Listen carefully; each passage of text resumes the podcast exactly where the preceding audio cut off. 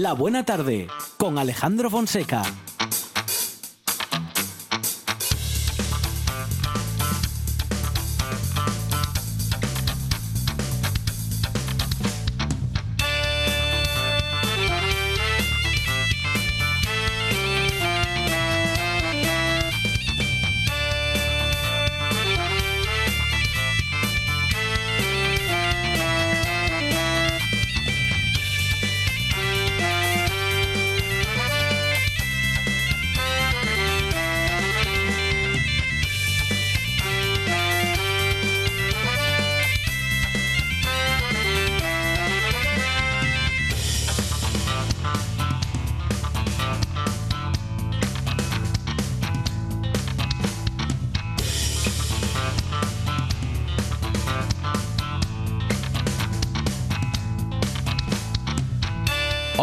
Buenas tardes. Son las 4 y 7 minutos de la tarde y esta es la radio del Principado de Asturias.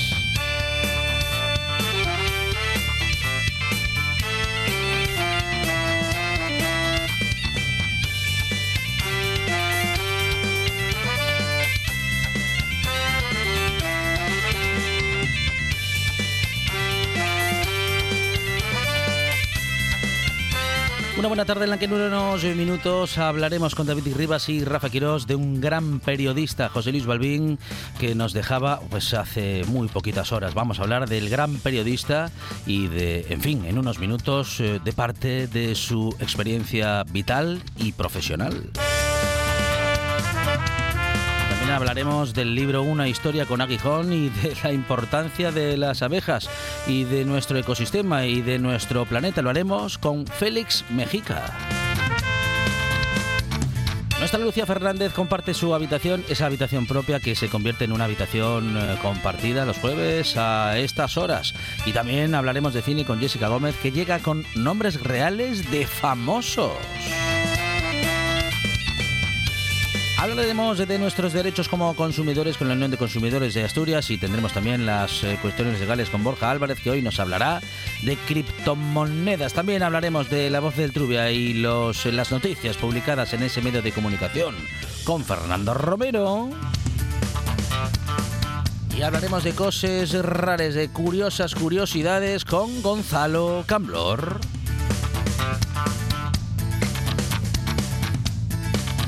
Todo ello porque tenemos en la producción a Sandra González y Lucía Fernández. Más producción y cosas inexplicables de Radio Monchi Álvarez. En la puesta en el aire Juan Sáez Pendas. Y aquí en la presentación, servidor Alejandro Fonseca que estará contigo hasta las 6 de la tarde porque esta es la buena tarde y hasta las 6 no para.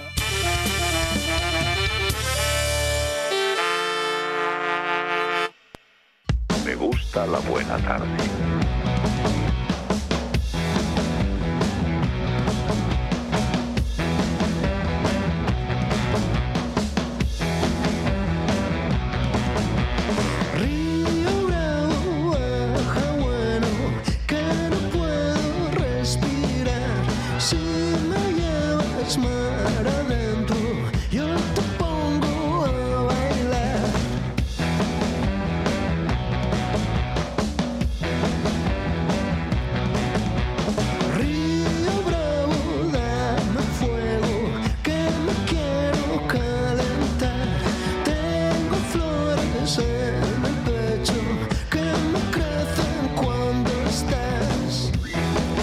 Fernández, buenas tardes. Hola, muy buenas tardes. Monchi Álvarez, buenas tardes. País Astur, familia de la Buena Tarde Universo Mundo, aquí estoy en carne mortal. Ah, y estamos con Alberto y García y con Lucía Fernández y con Monchi Álvarez y con toda una buena tarde que ya tenemos por delante, Lucía, con todo una buena preparado. tarde, ¿eh? sí, ya está todo, está todo listo. Una buena tarde de jueves, que no queda, estamos ya muy cerquita del, del fin de semana.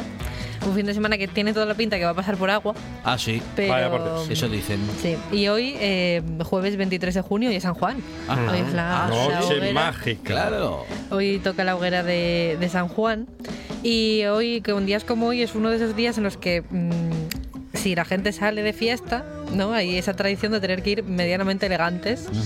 O, ¿Ah, sí? Ah, eh, ¿Sí? de, bueno, ¿O sea, a son? salir, a salir de fiesta, bueno, en San Juan y en general. Claro. Eh, Ah. A salir de fiesta, bueno, Sí. mm, suele haber tradición de ir medianamente elegantes. No lo cumplís, ¿verdad? No, no. No, no. En la vida. No, nunca, ¿no? Vale. En Pues, Nochevieja nada más. ya Solo Nochevieja. Pero bueno, elegante tampoco digo ir de boda, pero bueno, ir de- no como si fueras a tomar un, Claro. un café. Un no poco- sé. un poco Un elegante. poco, No. un poco elegante, Un poco- Yo como, mínimamente. como si fuera a tirar la basura. Pero con una cami- como, como Don Johnson, por ejemplo, así con una camiseta y una, cha- una americana, no. ¿Pero qué camiseta No, pero americana? tanto no. ¿Qué estamos en Miami? ¿Es usted Por Don eso, Johnson? como Don Johnson. Que no, que no. Bueno, yo aquí soy partidaria de que un mínimo. Muy pero bien, un poco de. un claro, poco, pero un tampoco poco de, muchísimo. Un poco de noche. Tampoco un poco de, Decoro. de- un poco de ropa de noche. poco de decoro. Un poco de decoro, sí. Y yo también, depende, vayas donde vayas, ¿eh? Porque hay sitios que tienen la fama de que no hay que ir muy elegante. Sí, también hay que ir. Ade- adecuado al sitio donde vayas a salir. Eso ¿En es. serio? Adecuarse al sitio. Hombre, por supuesto. adecuarse, Es cultura, es cultura general. Pero eh, yo creo que me cambiaron a Lucia Fernández esta tarde. Pero eh, todo esto os lo cuento porque hoy hemos propuesto en, en redes sociales. Sí. Fonseca con su americana Ahí en la está, camiseta. Don Johnson. Hombre, yo por subirme un momen- unos minutos a esa. Y llega Ferrari- con el Alfa Romeo Fonseca. No, hombre, no. Este tenía una, una, un una Ferrari, Ferrari, un un Ferrari Ferrari. blan- blanco. Ferrari porque, blanco. porque era taxista, era taxista de los ricos. Y sí, una nos apunta muy bien Juan Saiz, una, una, un Ferrari Testarossa. Ah. Testarossa blanco. Que se lo habrán hecho especial para ellos, porque son únicamente son rojos. Rojos. Eh, bueno, y alguno negro hay también, que bueno, es que... Son mm, anarquistas, en Armando. Maradona tenía un Ferrari negro, pero lo, lo pidió así. Lo, lo pidió negro. Estamos interrumpiendo. Perdón. No, no, no, no, para nada. Estamos siendo Fernández. tremendamente interesante. Ahí estamos. Eh, eso, estábamos hablando del salir, ¿no? Sí. De salir por ahí. Claro, también salir. aparte de la ropa, Sí. también, claro, es que esto, es que esto no tiene sentido para vosotros. El salir porque- no se va a acabar. No, no. Esto no tiene mucho sentido para vosotros, pero, o eso creo, Mm. porque el tema que hemos propuesto en redes sociales es el, el maquillaje. Ah, el en maqui- base a. A mí me esto de gustaría, salir mire, yo porque no me atrevo. No, el, maqui- porque- el maquillaje. Pues hay que ¿sabe, atreverse. sabe dónde se lleva el Sí, yo, maquillaje? me, yo me maquillaría. El maquillaje se lleva en el Congreso de los Diputados. Sí, También. es Ahí verdad. se lleva mucho el maquillaje. Sí, sí. Bueno, algo de eso proponemos en redes sociales también, ¿eh? Sí, aparte de, bueno, de mencionar, como acaba de decir Monchi, que Sí. el maquillaje en los gobiernos eh, Sí. se da mucho, eh, sobre todo en las campañas y sobre todo en ciertas fechas. Sí. Pero también, bueno, en el día a día hemos preguntado a los oyentes y a las oyentes si les gusta maquillarse, si se maquillan mucho, si no se maquillan, Claro. si les gustaría maquillarse pero no pueden, por lo que sea, pues por una cuestión de vergüenza o, o demás. Y yo desde aquí reivindico que el maquillaje llegue para todo el mundo, no solamente para las chicas. Ajá. Y eh, que yo, así como digo que hay que ir elegante, no hay que ir más, no hace falta ir maquillada, de verdad. Es muchísima pérdida de tiempo. Ahí está. Lucía Pero una pérdida de tiempo- reivindica el no maquillarse. Pero una pérdida de tiempo, porque echas muchas horas. Claro. Si te vas a maquillar bien, echas muchas horas. Entonces, bueno, ¿vosotros nunca os habéis maquillado Sí. para salir así de...? Sí. Alguna vez en Sí, carnaval. hombre, en carnaval. Pero ha tenido que ser carnaval. no. Vaya, por Dios. Mm, Yo alguna vez he disimulado ojeras, lo tengo que confesar. ¿Y alguna vez habéis tenido que ir a comprar maquillaje Sí. para otra persona Sí. y no os aclarabais de nada? Sí. Sí, sí, Sí, sí, ¿no? más, más de una vez. Sí, sí, sí, sí. Yo como eso, como eso, como no lo lleve Me pasa apuntado. a menudo. Como no lo lleve apuntado, no. Y ya si me mandan a la mercería, ya prefiero que me lleven a Guantánamo directamente. Bueno, pues este ha sido el tema para, para hoy. Maquillaje sí, maquillaje no. Muy bien. ¿Te gusta maquillarte? ¿No te gusta? Yo debo decir que en ocasiones puntuales, bueno, si te apetece sí. Vale. Pero todos los días de verdad es una es mucho tiempo No invertido. puede ser una obligación, tiene que ser eh, porque a uno o a una le guste hacerlo. Eso es. Efectivamente. Bueno, pues hay que contarlo, en la- bueno, hay que contarlo, se puede contar en nuestras redes sociales, en Instagram, en Twitter y en Facebook. El maquillaje, sí o no. Lucía Fernández, Monchi Álvarez, gracias. Ah, no, Monchi Álvarez sí que- ¿Me quedo? Sí, me sí, quedo. sí.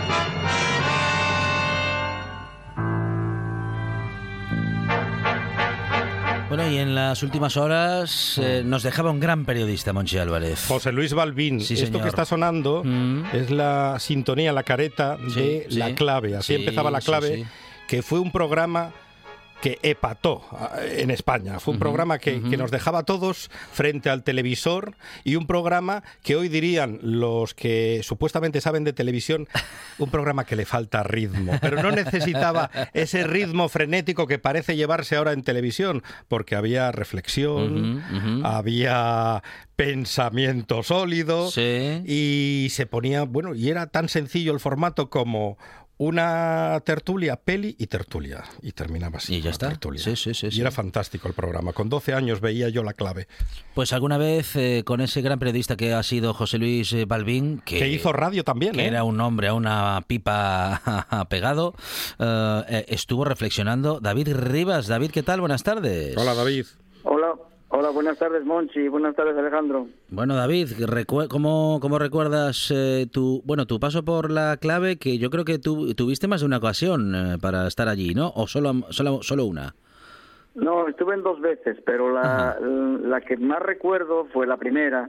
Yo era muy muy joven, eh, estoy hablando del año eh, 84. Y claro, eh, para mí ir a la clave fue algo impresionante porque era, una, era una- un programa que yo veía eh, desde el año 76, que fue cuando empezó. Pues eh, si no los vi todos, los vi casi todos, ¿no? O sea, era algo, algo impresionante. Luego, claro, yo era un pipiolín recién entrado de profesor en la universidad y de repente me sentaron allí con gente como Abril Martorell, el ministro Carlos Bustelo, Ujú. eh, eh, Pérez Rollo, que era uno de los grandes del PC en aquel momento, que, eh, que impresionaba muchísimo. El propio Balbín era un tipo que impresionaba mucho, ¿no? Por lo menos para los que nos hayamos educado todos los años anteriores viéndolo, viendo ahí en la clave. Y además coincidió que fue justamente el programa siguiente al de la OTAN. Que Ah, ya sabéis cuando un programa es muy polémico, Sí, al de la semana siguiente incrementa mucho la audiencia. Entonces, claro, eh, yo sabía que... Y luego además el tema era sobre subvenciones públicas y empresas públicas. Y claro, yo tenía el ojo puesto en lo que estaba pasando en Asturias en aquel momento. ¿no? Bueno, estamos Y- hablando, estamos hablando de un gran eh, periodista y también queremos hablar pues con otro gran periodista como es Rafa Quirós. Rafa, ¿qué tal? Buenas tardes. Hola, Rafa. Hola, ¿qué tal? Bueno, muy bien, Rafa, recordando hoy a José Luis Balbín, eh, ese programa La Clave y esos años en los que se hacía un gran periodismo en televisión.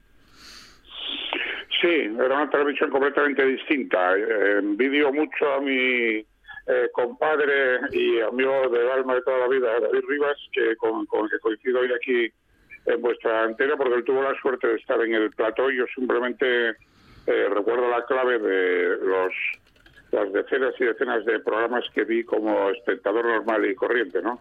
El, el- el programa es un mito, como se está repitiendo tanto ahora eh, con motivo del fallecimiento de Balbín, pero bueno, a mí lo que me crespa un poco en este ambiente de, de- de luto evidente, de, de recordar a una figura incuestionable de la televisión en España, es eh, bueno que hay, hay muchos muchos plácemes y muchas eh, muchas loas a, a Balbín, pero estoy seguro de que el 99% de los profesionales de la información, los grandes los grandes figurones de la, de la información que estos días van a aprovechar para echar una lagrimita bien echada por otra parte por Balbín, al día siguiente se van a consagrar otra vez a ciscarse en la televisión que se hacía cuando Balbín y a, y a organizar las eh, tertulias de, de vocingleros que son ahora el contrapunto de lo que fue la clave toda la vida. Entre otras cosas porque no sé si os eh, disteis cuenta de, de- de un detalle que está pasando desapercibido, muchas cosas que estoy leyendo y, y escuchando desde ayer por la tarde, y es que eh, ahora mismo las tertulias en televisión son tertulias de periodistas con bufanda, eh, que tienen su bufanda política puesta antes de salir al Claro, plató, claro. y la clave era un programa en el que pasaron personalidades de todo tipo, desde la ciencia, desde Severo Ochoa, Gustavo Bueno, eh, todos los políticos de uno y otro bando, políticos extranjeros, eh, grandes eh, pensadores, etcétera, etcétera, y un señor que fumaba en pipa y los controlaba a todos sabiendo lo que tenía que hacer para que se hablara de cosas interesantes y no se oyera una especie de, de tinglado de voceras, ¿no? que es lo que hay Claro. ahora. Sí, sí, sí, sí. Bueno, David, eh, volviendo también a tu relato, eh, bueno, otros tiempos, otra televisión, otros tiempos en todo sentido, respecto de los años, respecto de los tiempos que nos podíamos tomar para disfrutar de un espacio en el que la reflexión era protagonista. Bueno, en fin, eh, José Luis Balbín hizo un gran periodismo, por eso hoy estamos hablando de él y por eso le recordamos con cariño y admiración. Sí, yo estoy de acuerdo con mi gran amigo desde, desde críos, eh, eh, Rafa Quirós, al que quiero muchísimo, y un gran periodista, por otra parte. Y, eh, y tiene razón, eh, la pregunta es, ¿la clave reflejaba a la sociedad española o educaba a la sociedad española? Bueno, pues yo creo que era un poco de todo y sobre todo, seguramente, respondía a lo que la, a lo que la gente quería. Y la gente quería debates serios, gente documentada y pluralismo. Y poder entender. Y, poder, y para poder entender, lo primero que hay que hacer es no dar voces, no pisarse unos a otros. Y lo segundo, que incluso mm, debates muy sesudos se ponga a un nivel en el cual la gente media, el espectador medio, lo, lo consiguiera, consiguiera entenderlo. Y eso Balbín y la clave lo conseguía. Yo creo que es un... Ni educaba ni obedecía. Yo creo que daba un poco lo que la gente buscaba o quería, aunque no tenía muy claro todavía por dónde iban las cosas. Bueno, pues eh, esos tiempos y esos años, bueno, no solamente no vuelven, sino que los recordamos con nostalgia.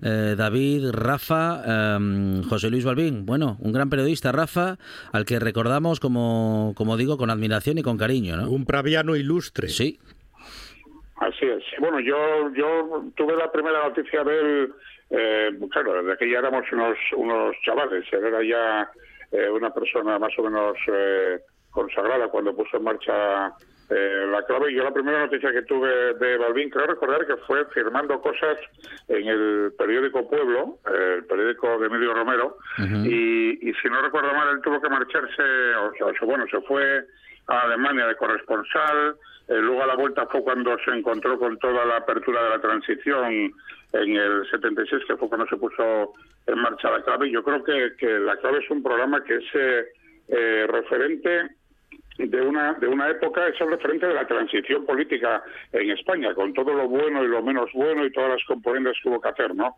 y, y- y, bueno es un es un referente también de, periodista eh, personalmente refiriéndome a él eh, pues eso, que ahora, en contra de lo que está pasando ahora con demasiada frecuencia, eh, casi con unanimidad, porque eh, son muy pocas las, las, las excepciones, que no, no le ves en televisión y le dices, este es de este partido, ¿entiendes? Y entonces va a venir a soltarme la soflama, eh, beneficio de su partido, y a ver la paja en, en el ojo ajeno y no la viga en el propio, ¿no? Que es lo que vemos ahora. Esto en el mundo de la televisión principalmente ahora mismo es impensable porque, eh, bueno, eh, la credibilidad eh, está bajo mínimos y lo que decíais al principio creo que es la clave, nunca mejor dicho, de la clave de cómo está ahora mismo el tema eh, audiovisual, el tema de, tanto de la televisión como de las las redes sociales que yo las incluyo en ese aparato audiovisual del que ahora tanto dependemos para informarnos, desinformarnos, ¿no? Y es un poco eh, la, la cuestión por donde va ahora que eh, le- le- se necesita eh, menos obsesión por el ritmo en televisión eh, y por vale todo con tal de, tener a la gente pegada a la pantalla con, lo- con cualquier cosa que sea eh, y un poco más de, contenido. Y en eso yo creo, por ahí creo que tiene que empezar un poco la, la educación en este sentido de, la gente, ¿no? Es decir, eh, en aquella época, eh, pues imagínate, era un sábado por la noche, la clave, ujú. te ponían una película que a veces hasta podía ser hasta de arte y ensayo, pero bueno, que tenía siempre mucha conexión con el tema que se iba a tratar. Algunas de las películas que se pusieron eh, por sí solas eran, eran míticas, eran buenísimas. Y, y- y- imaginaros lo, que significaría ahora en el capítulo, o sea, en, cómo tenemos el escenario montado ahora de la, de la televisión y de los medios audiovisuales en España, un sábado por la noche a las 10, me parece que era de la noche por ahí, eh, te sale un señor fumando en pipa y, y dirigiendo un, un debate sosegadísimo, con gente muy preparada para lo que habla, que probablemente para otros temas distintos no sabían una palabra, pero del tema es el que se habían llamado a hablar, sabían más que nadie, ¿no? Desde, desde, desde un punto de vista muy plural. Eh, imaginaros, ese programa, eh, a las 10 de la noche de un sábado, eh, con ese tono de programa, etcétera, etcétera, con la película primero, primero la presentación de los invitados, luego la película, luego un debate largo en el que tampoco había eh, turnos de palabra, ni te apagaban el micrófono, ni nada de eso para que terminases de hablar, eso ¿quién lo vería hoy? Esa es la pregunta que deberíamos hacernos todos. ¿Cuánta gente Yo. lo, vería hoy? Yo lo vería. posible, eh, claro, eh, eh, ¿qué estaría viendo la gente? Si no estaría viendo, yo apuesto a que el grueso eh, estaría en otro sitio y no voy a decir en dónde porque eh, bueno más o menos ya más o menos todos, lo- Sí. todos sabemos dónde estaría el grueso de la audiencia y por qué la audiencia ha llegado a esa a esa situación eh, a ese estado de, de elección de televisión de forma de divertirse de entretenerse de pasar el tiempo ¿no? Bueno, afortunadamente, de vez en cuando seguimos teniendo en los medios de comunicación alguna que otra reflexión interesante. Nos llegan a veces también en esta buena tarde con David Rivas y con Rafa Quirós, a los dos. Muchísimas gracias por estos minutos para recordar a un gran periodista como José Luis Balbín. Rafa, muchísimas gracias. David, un abrazo, gracias. Un abrazo. muchas Abrazo, gracias un abrazo gracias. Esto es RPA, la radio autonómica de Asturias.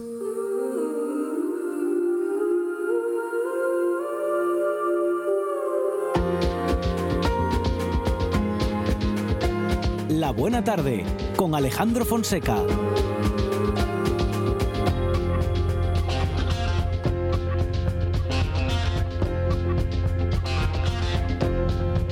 Maybe I listen more than you think.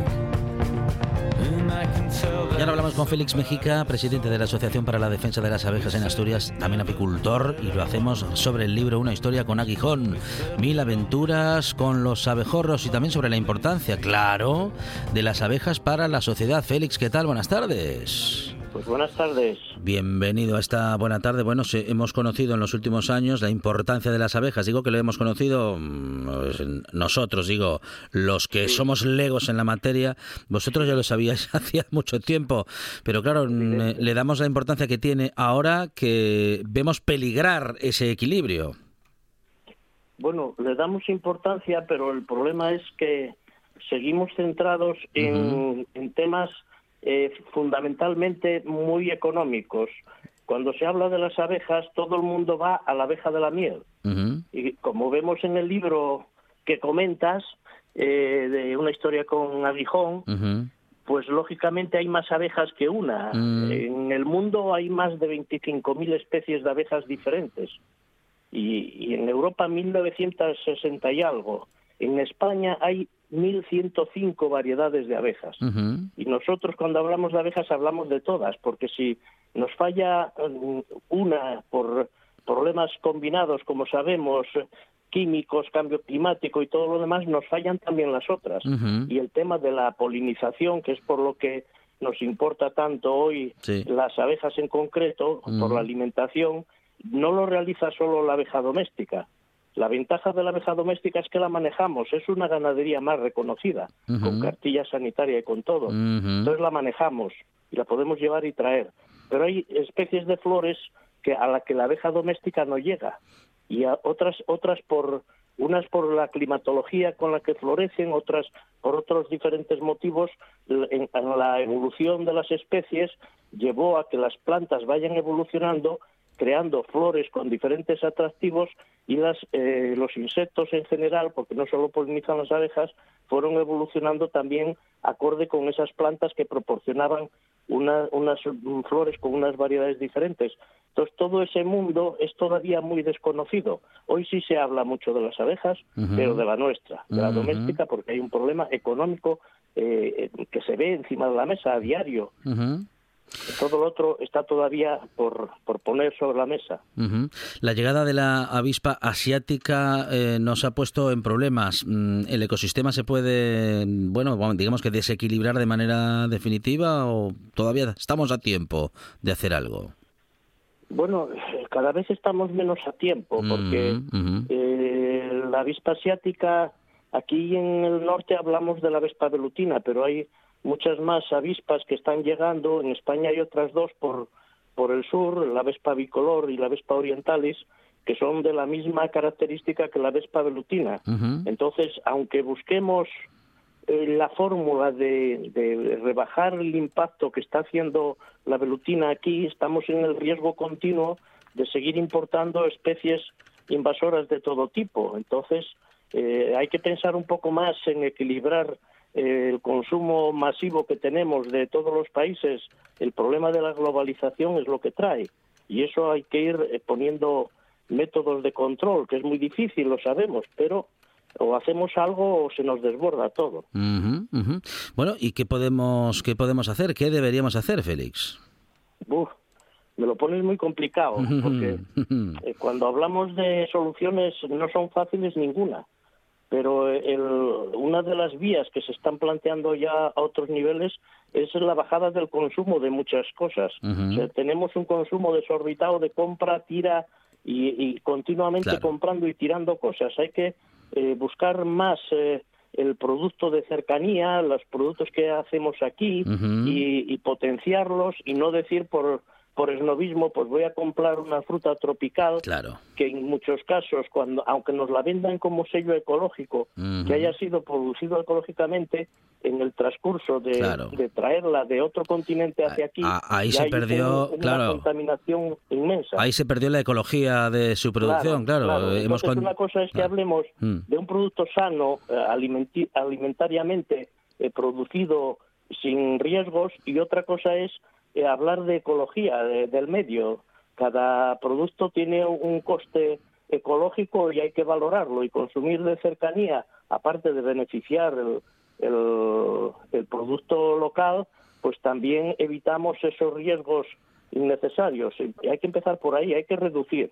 Como hablamos otras veces en el tema de, del reciclado de plástico y tal, o de las tres R's, la principal es reducir, Luego reciclar y luego re- o, o reutilizar primero y luego reciclar. Pues en esto lo- tenemos que ir hacia ese modelo ma- menos contaminante en todos los sentidos. Ujú. Y sobre todo esto se nos va a imponer, por- como estamos viendo, por narices, porque las crisis es lo que traen, que al final tienes que volver a lo tuyo. Vemos que si dependemos de terceros países, a veces muy lejanos, al final nos quedamos sin lo básico, que es la alimentación. Bueno, y tenemos los terrenos abandonados, o sea que hay que organizarse un poco mejor. Bueno, y consumir eh, con más conciencia mm, los productos de temporada, no estar buscando pues eh, comer lo que nos dé a por la gana eh, en cualquier momento del año. En cualquier caso, queríamos comentarlo justamente a partir de la buena excusa que teníamos y que tenemos con eh, una historia con aguijón, mis aventuras con los abejorros de David Coulson, algo que queríamos comentar con Félix Mejica, eh, presidente de la Asociación para la Defensa de las Abejas en Asturias y apicultor. Félix, muchísimas gracias, un abrazo. Nada, gracias a vosotros. Un abrazo. Todos los fines de semana tienes una cita con la gastronomía asturiana. Les Fartures, con David Castañón. Sábados y domingos al mediodía en RPA.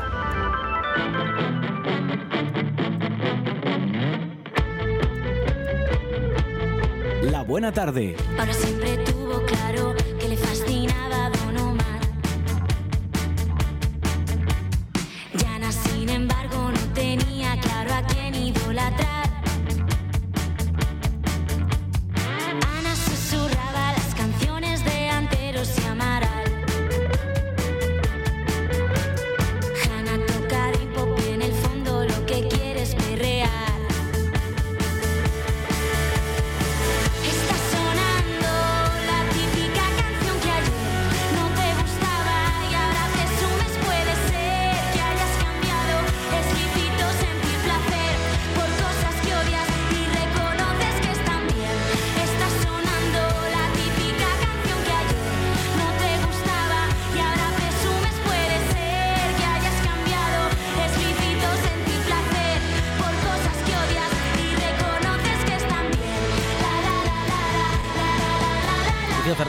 ¿qué tal? Buenas tardes otra vez. Hola de nuevo. Celebrando, bueno, pues con mucho orgullo ¿eh? Sí. estos próximos días. La verdad que sí, porque ya no queda ya no queda nada. En esta semana se celebra el orgullo LGTB aquí en, en Gijón.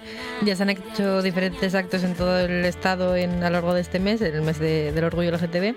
Y bueno, para hablar un poquillo de ello y de no solamente las lo- digamos los actos, sino también las reivindicaciones, pues vamos a hablar con Josune Álvarez, que ella es la coordinadora de SEGA, Asociación LGTBI de Asturias, con más de 30 años de trayectoria. Yosune, ¿qué tal? Buenas tardes. Hola, buenas tardes, ¿qué tal? Bueno, días con mucha actividad, eh, días, bueno, pues con mucho que hacer, mucho que reivindicar y mucho que contar, Yosune. Pues sí, mucho, mucho. Este año además recupera- recuperamos un poco la normalidad, con Sí. lo cual recuperamos el acto central y yo creo que el más importante, porque se une toda la ciudadanía al colectivo, que es el de la manifestación. Será el sábado por la tarde, a partir de las seis de, de la tarde sale de Begoña para llegar al, al ayuntamiento. Vuelve la manifestación del... Dime, sí, sí. Ah, no, no, di, di. Que vuelve la manifestación del orgullo, como decías ahora, después de dos años sin poder realizarla, digamos, en condiciones, ¿no? Porque el año pasado sí se hizo una pequeña concentración, respetando todas las medidas y demás que requerían el año pasado, pero este año ya vuelve con su manifestación, su carroza y todas esas sorpresas que, tenemos, que había siempre tantísimos años, y sobre todo con reivindicaciones. ¿Cuáles dirías, Josu, que son un poco las reivindicaciones principales de, de este año, de este orgullo? Pues mira, este año escogimos el, el lema eh, en Asturias cabemos todos, eh, los derechos LGTB son derechos humanos.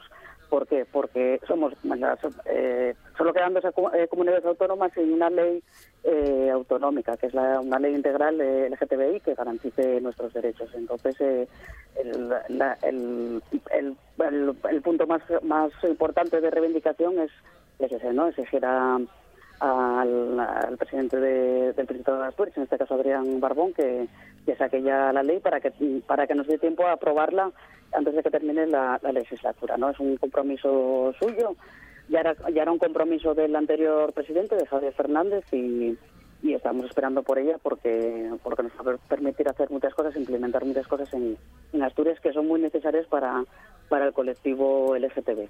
Esa sería un poco la reivindicación principal porque esa aglu- aglutinaría todas las que las que tenemos, ¿no? Todo lo que tiene que ver con, con tema de educación, pues eh, es necesario hacer un protocolo eh, dirigido al alumnado LGTBI y en, especial al alumnado trans eh, en, en todos los espacios de, de formación, pero sobre todo y de manera muy específica para los menores, que son, son los más eh, desprotegidos en, en este caso, y siempre dependemos un poco de la buena voluntad del equipo del equipo directivo, ¿no? de los centros de, de educación. Entonces, de un espacio muy, muy importante. Otro también sería el tema el, el tema del ámbito laboral, ¿no? Que, no Mm. que, que no quede sin sancionar muchas de las cosas que también estamos que estamos detectando que, que, bueno, pues para empezar, mucha gente LGTB no se, se atreve a visibilizar en su trabajo y, y es una manera también, o sea, es una problemática eh, importante, ¿no? El, el tema de- del acoso del acoso laboral por, por LGTBI fobia.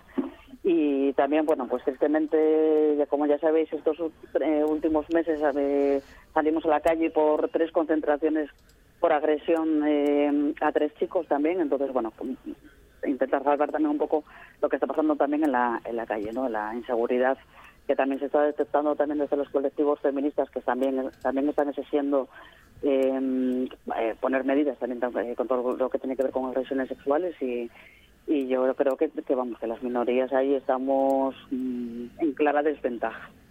Entonces, bueno, ahí estamos aglu- aglutinando un poco todas las, las reivindicaciones. Habría muchas más, pero bueno, por no por no liarnos, pero pero sí que sería un poco lo, lo más central, ¿no? El tema de los protocolos, el tema de laboral y el tema un poco de, las agresiones también en, la calle. La verdad que las agresiones, ya lo hemos comentado más una vez aquí en el programa, las agresiones al colectivo LGTB han ido en aumento desde los últimos años y claro, es bastante, yo diría, doloroso o como mínimo preocupante. Eh, Josu, ¿crees que este tipo de situaciones salen más a la luz porque se denuncian más o porque estamos sufriendo un retroceso de derechos? Yo creo que se están un poco las dos cosas. Así que sí que desde los colectivos insistimos mucho con el tema de denunciar. Eh, Este año además sacamos un servicio de atención específica, un teléfono de atención contra contra mm, delitos de, de odio y que nos permite profes- profesionalizar un poco más lo que hacíamos desde el, desde el colectivo de manera voluntaria y que cuenta con una asesoría psicológica y una asesoría eh, jurídica. Y evidentemente po- podemos hacer muchísima más difusión de que sí se puede atender ese tipo de denuncias de manera específica y, y yo creo que eso está calando también, ¿no? que la gente también se atreva un poco más a denunciar, que ya no haya tanto miedo a qué pasará con a- o a qué consecuencias puede tener esa, esa denuncia. Y por otro lado también, evidentemente, el discurso de la extrema derecha que ya está en el Parlamento, pues evidentemente también cala. Con lo cual, claro, da, da cabida a que la gente se piense que puede hacer lo que quiera en la, en la calle. Se lo pueden decir en el Parlamento y en la Junta, y en la Junta del Principado, que no van a decir en la, y hacer en la, en la calle. Entonces, eh, hay un claro re- eh, retroceso. Está todo muy crispado también, no solo con el tema LGTB. Yo creo que con todo lo que tiene que ver con lo social hay una crispación importante. La pandemia nos va a dejar ahí eh, un buen remanente de problemático y además nos va a suponer un coste económico y siempre que hay recesión eh, lo primero que cae son los derechos sociales. Entonces, pues bueno, hay que seguir ahí, eh, hay que intentar profesionalizar y reforzar ese servicio de, de atención e intentar que intentar que, que la gente denuncie, que es un poco lo que intentamos desde, desde el colectivo. Eh, parece que, que yo creo me gustaría aclarar una cosa porque parece que si denuncias hay que hacer una concentración eh, y desde que se haga pues aclaramos que, que evidentemente la concentración era en apoyo de las de las personas agredidas y que y que fue por petición expresa de, de las personas agredidas.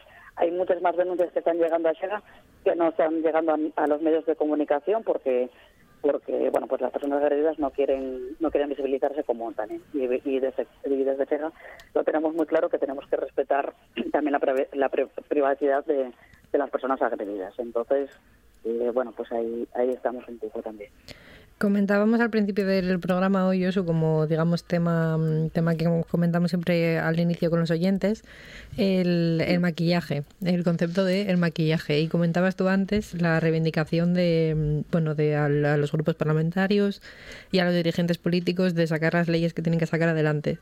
Em, ¿Crees que hay mucho maquillaje en la política cuando llega el mes del, el mes del orgullo? ¿Cuánto se hace de todo lo que se dice?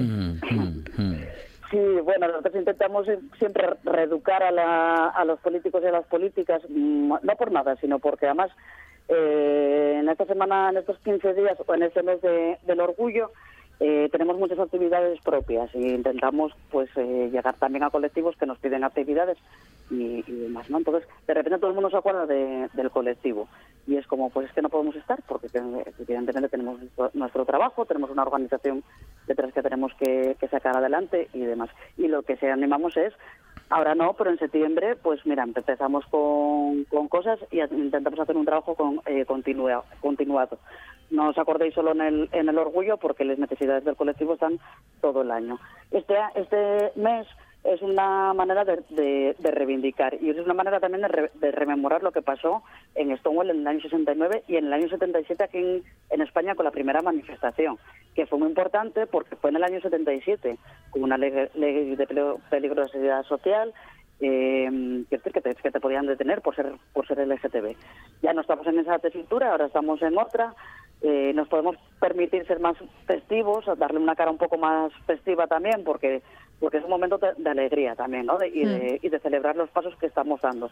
Pero una cosa no quita la otra. La parte reivindicativa y es muy importante mantenerla, porque siguen pasando muchas cosas eh, y tenemos que aunarla. Entonces, eh, eh, al- pues, a la representación política lo que les decimos es esto hay que trabajarlo durante todo el año, hay que trabajarlo con la gente joven, hay que trabajarlo ahora también con la, con la gente mayor, porque quienes estuvieron en las primeras manifestaciones del 77-78 eh, son los que se están jubilando ahora.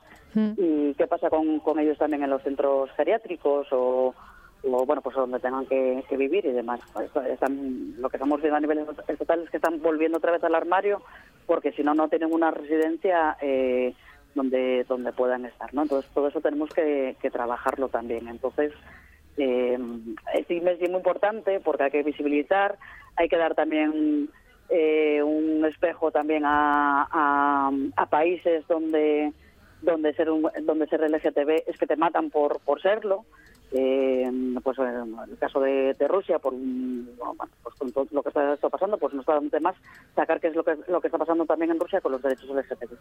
Entonces, eh, todo eso también es una reivindicación eh, nuestra también. También es un compromiso porque los derechos son universales y tienen que ser para todo el mundo. No, no es que en Asturias no pase nada y que en, en el Estado español consigamos que no pase nada, sino que, que tiene que ser una cuestión eh, universal y, mu- y mundial para todos los, en todos los países. Josune Álvarez, coordinadora de la asociación Llega, Llega, hablando de bueno de todas las reivindicaciones que por estos días se sienten con más fuerza, pero que como bien dice eh, debemos escuchar y debemos hacer escuchar eh, durante todo el año. Josune, muchísimas gracias y que salga Muchas todo muy a bien. Gracias. Vale. Noche de Lobos. Tu lugar de encuentro con el rock and roll y el heavy metal en RPA. Todas las noticias, festivales, conciertos y mucho más os esperan en la manada. Noche de Lobos, la madrugada del domingo al lunes, de 12 a 2 de la mañana, en RPA. Un programa de viajes, turismo, aventura e historia lleno de contenidos didácticos con los que aprender y divertirse. Un escaparate turístico donde se incluyen información sobre casas rurales, hoteles, gastronomía, turismo de aventura, senderismo, Voy festivales. a volver a salir y quiero que me aplaudáis como si fuera yo que sé. Un buen día para viajar. Un programa de apoyo al sector turístico de Asturias. Los sábados y domingos a las 10 de la mañana. Cocina tradicional y de vanguardia. Guisanderas, estrellas Michelin y fartures que sacan Michelines. Les Fartures con David Castañón. Sábados y domingos, después de un buen día para viajar en RPA. La buena tarde.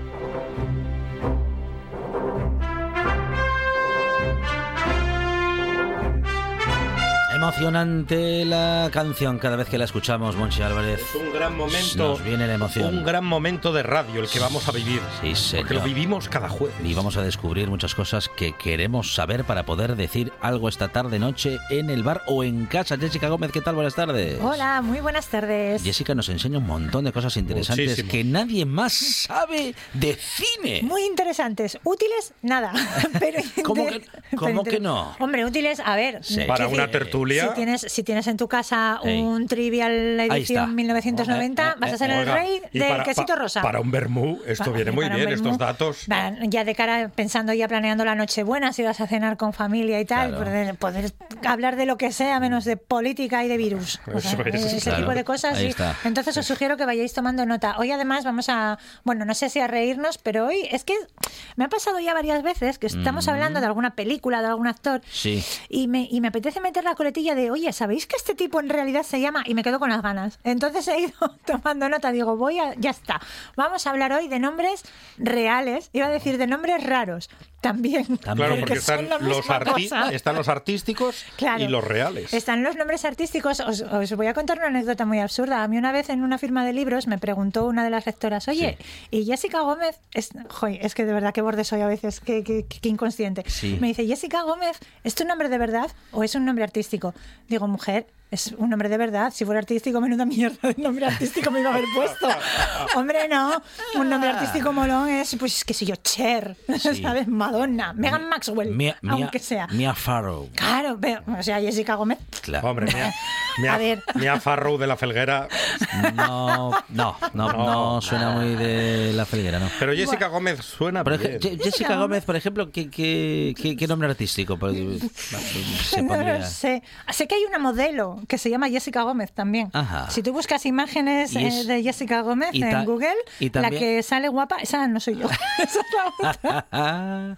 y en ese caso también es nombre artístico o no Creo es el que- suyo de verdad. Pues espero, no lo he investigado, pero imagino, espero que sea nombre de verdad, porque Claro, si no, insisto, menuda mierda de nombre artístico. Bueno, vamos al lío. Venga. Eh, hay nombres artísticos que están pensados lo justico, porque por ejemplo, acabo de decir Cher. Sí. Cher se llama Cherilyn Sarkisian. Es O decir, sea. Cher es su nombre de verdad. sí, sí. O Madonna.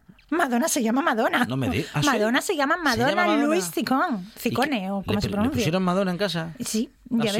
ves. ¿Y Y a la hora de comer la llaman Madonna, Madonna. A lo mejor Maddie, ¿no? Ah, Mar claro. Maddie, rollo de, de- Maddie. de Ah. Madison, Si tarda, no sé. si tarda el nombre completo. Claro, sí, sí. Claro, sí, sí. si no viene a la primera hay que decir Claro. primero nombre completo, Maddie, Madonna Luis, Maddie, luego y si sigues sin contestar ya le metes el apellido. Sí, Yo y marcando la. N doble. Claro, Eso por le pasó a Dani Daniel, Sí. que se llamaba solo Dani. Claro. Pero claro, no, no llegaba a tiempo a la comida y se quedó Dani Daniel. Luego hay nombres eh, auténticos que son más o menos conocidos por todos, ¿no? Como el de Marilyn Monroe, que era Norma Jean Mortensen, eh, o el de Alaska, que es menos conocido pero también más sonado, que es María Olvido Garajobo. Ah. María Olvido se llama Alaska. Tiene nombre de... Entonces- Alaska es nombre molón. Sí, Alaska es un sí. nombre súper guay. Claro. Hannah Montana estuvo ahí, ahí, pero no, no llegó. Entre Mola más Hannah- Alaska. Entre Hannah Montana y Ahora, Alaska. Bueno, entre Montana y Alaska Ahora, tampoco. hay cuidado mucho. con los nombres con rima, ¿eh? que puede, pueden sonar casi graciosos. Bueno, Hannah Montana suena bien. No sé, si suena, no sé si suena bien porque estamos acostumbrados o porque suena bien de verdad. A mí me suena dibujo animado. Hannah Claro, Montana. es que, hombre, a ver, era una serie Disney, entonces Sí. tenía que tener ese ritmillo ahí tirando a infantiloide. Pero bueno, los hay, los hay más guays. A. Por ejemplo, Audrey Hepburn. Audrey. La Audrey gran Hepburn. Audrey. Desayuno con diamantes. Sí. Pues Audrey se llamaba Eda Kathleen Van Hemstra Hepburn Ruston. No, Hombre, menos- mucho mejor, Audrey. Menos mal que se puso otro nombre. Y hay Se enfría la sopa Se- mientras la ves, llamas. ves, es que ya no te compensa, no te merece la pena. Ahí no estuvo fina la madre, ¿eh?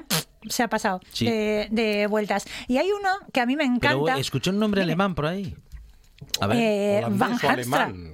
Van Hemstra. Ah, no, Eda alemán Kathleen no. Van Será Hemstra holandés, Ruston. holandés y tal, sí, sí. No sé, la verdad es que esto tiene por el medio varios guiones y yo tampoco tengo muy, claro dónde termina el nombre, dónde empieza un apellido. Esto es un poco caótico. O belga. Pero los hay peores, ¿eh? ¿Ah, sí? Pero, bueno, Kirk Douglas, a mí la historia de este hombre A ver. me, me Ah, Sí, sí, apasiona. no tiene nombre Kirk, ruso. Kirk- Claro. Kirk Douglas y, y Y- padre de Michael Douglas. Sí, unos Douglas y otros Douglas. Esto es importante, sí. A ver, pues Kirk Douglas en realidad, eh, que, que Kirk Douglas yo creo que todavía es el producto más longevo de la historia de Hollywood, Un genio, un fenómeno. se llama Isur Danilovich Damsky. Anda. Ah, Uy, qué bien, qué bien pone usted el acento ruso. ¿Verdad? Uy, a mí se me da súper bien poner acentos. El gallego, ¿vale? Buah, otro día hablo ¿Qué, gallego. qué origen tiene Kirk Douglas? Pues, si te digo la verdad, no lo sé. Yo creo que es ruso. Estoy, eh, mm, ¿No es ruso? No estoy ¿O seguro.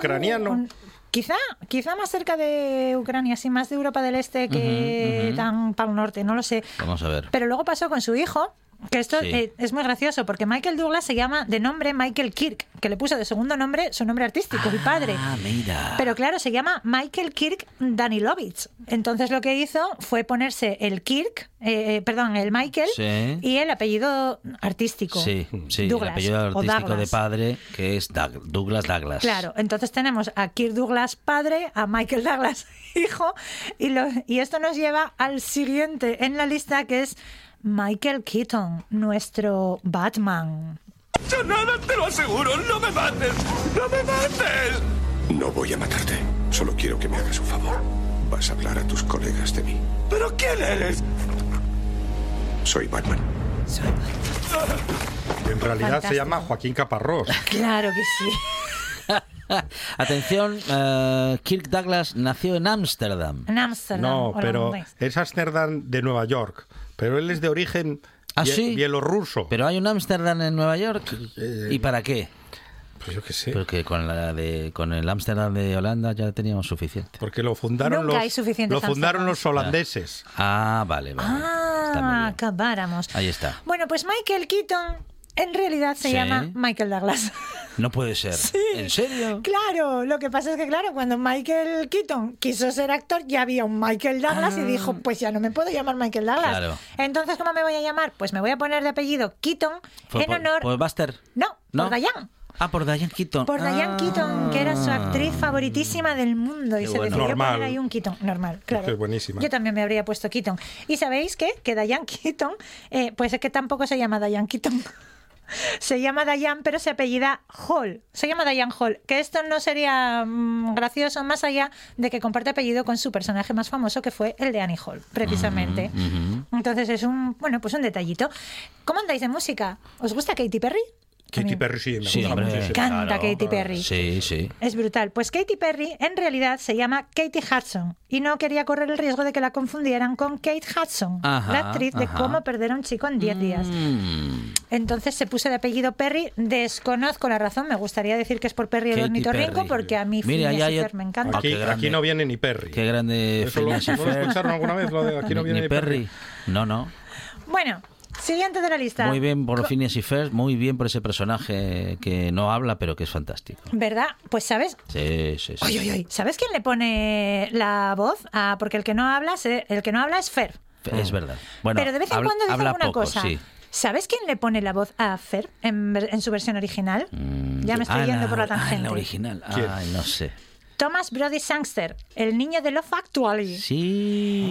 Ay, Pero el que lo- estaba enamorado de su compañera de clase. Pero lo mejor es que a la hija del, del, del malo, no sé cómo se llama el médico este, el profesor, no sé cuántos. El doctor eh, eh, Dos- ah, Doffelmins. Eso, o algo el así. Doffelsmith. Sí.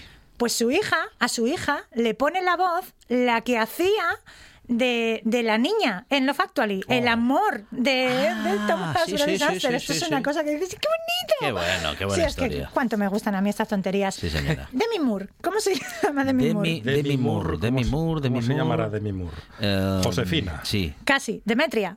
Demetria. Ah, mire. Demi Moore se llama Claro. Demetria Gaines. Demetria, pues Demetria. Demetria. Demetria, Y que lo, de, muy bien. y lo de Moore, nah, Eh, y lo porque de sonaba bien. Pues no tengo, la verdad es que no tengo referencia de por qué Ah, decidió claro, lo de Demi por Demetria. Claro. Claro, sí, sí. De, pues a ver, pues he puesto Demetria Moore. Sí, ah, también. Demetria Moore. Bueno, otra, otro icono erótico de los 90, Ajá. Meg Ryan. Meg Ryan, sí, Meg Ryan. cómo no. ¿Vosotros os acordáis Cuando de que Harry conoció a Sally. os acordáis de que la Wendy de, por ejemplo, claro, Meg bueno, de Meg Ryan tendríamos que hacer un día un monográfico Sí, sí. de esta mujer. ¿Veis The Voice? No. No, me la ¿Veis han The recomendado muchas veces, The pero Voice es todavía no una hice serie caso. que hay que ver y el protagonista es el hijo de Meg Ryan. Ujú. Claro, esto, claro. Ya y tiene- de Dennis Quaid, se ya- llama Jack Quaid, el O sea chaval. que ya hay hijos de Meg Ryan en edad de ser artistas Sí, reconocidos. sí, y además el tío, o sea, chapó, lo hace muy Sí, bien. lo hace bien. muy bien, se ha ganado el estar ahí. Pues Meg Ryan se llama en realidad Margaret Mary Emily Ann Hyra. que dices, no había más nombres. No, no había más nombres. En el diccionario. Algo así le pasó a nuestra amadísima Sara Montiel. Faritísima. Saritísima, que en realidad se llamaba María Antonia Alejandra Vicenta Elpidia Isidora Abad Fernández. Que No lo dices, madre mía, tienes, tienes 37 nombres y ninguno es Sara. le pusieron todos los santos de la semana y Todos. algún nombre más. Os Alguno. que me dé la gana. Ay, qué bien, qué bien te sale hacer de Sara Montiel. Qué bueno. Y eso porque nunca lo vio. Saretésima. Nunca lo vio, Saretésima. nunca le vio haciéndolo y fumando. Fumando a la vez. Puro. Mira, hasta aquí mi momento imaginación de hoy. A partir de aquí yo ya pongo bloque. Fumando. Ya está. Woody Allen. Ah, Woody Allen. Woody Allen no se llama Woody Allen. Su, su nombre es Sí, Allen, no su ajá. apellido. Se llama Allen, se apellida Konigsberg. Se llama Allen Konigsberg, que no deja de resultar curioso Sí. que se quisiera eliminar el, el El apellido, apellido, Sí, judío. claro. ya, ya. El que, Dentro sí, el- del- sí, sí, el que tanto se ha identificado también artísticamente. Con la ¿no? comunidad Claro. judía. Sí, sí, que sí. dices, pero bueno, oye, cada uno es libre y hay que entender, supongo, no lo sé, pues que a lo mejor este hombre estaba en otra época, yo qué sé, pero bueno, ahí lo dejo porque Ahí no deja de resultar. eh, Woody Allen. Sí, sí, Woody Allen. Dicen Joaquín Fénix. Joaquín Fénix. Joaquín Fénix, Joaquín Fénix. Joaquín Fénix, Joaquín yo Fénix. no sé si he dicho lo suficiente a lo largo de mi vida, cuantísimo me gusta es este un actor. grande Joaquín Fénix. Muy bueno. ¿eh? Sí, Joaquín sí, sí. Fernández. Es enorme. Casi. Félix. Este actor que es puertorriqueño de nacimiento Ajá. se llama Joaquín Rafael Bottom. Ajá. Y su hermano, el fallecido River Phoenix, era River Youth Bottom. ¿Vale? Entonces. Pero a mí me da mucha rabia cuando dicen Joaquín, Joaquín Fénix. No, Joaquín no. Joaquín. Joaquín. ¿Qué Claro. Joaquín? Sí, ¿Qué- sí, sí, sí, sí. ¿Y qué me decís de Linda Fiorentino? ¿Qui- Ah, que me gusta muchísimo. ¿Verdad? Tú eres como de la quinta de mi marido, Linda Fiorentino. Ya os, ya os veo yo ya. Pues Linda se llama Clorinda. Entonces, muy bien cambiar ese nombre por algo ¿Clorinda? un poco más asequible. Mucho más Sí. artístico, claro que sí. Claro que Eh, sí. Jessica Gómez no se ha cambiado el nombre porque no necesitaba ningún nombre artístico, porque su arte es suficiente para ser eh, absoluta y tremendamente famosa. Eh, Jessica Gómez, muchísimas Somos fans. gracias. A vosotros.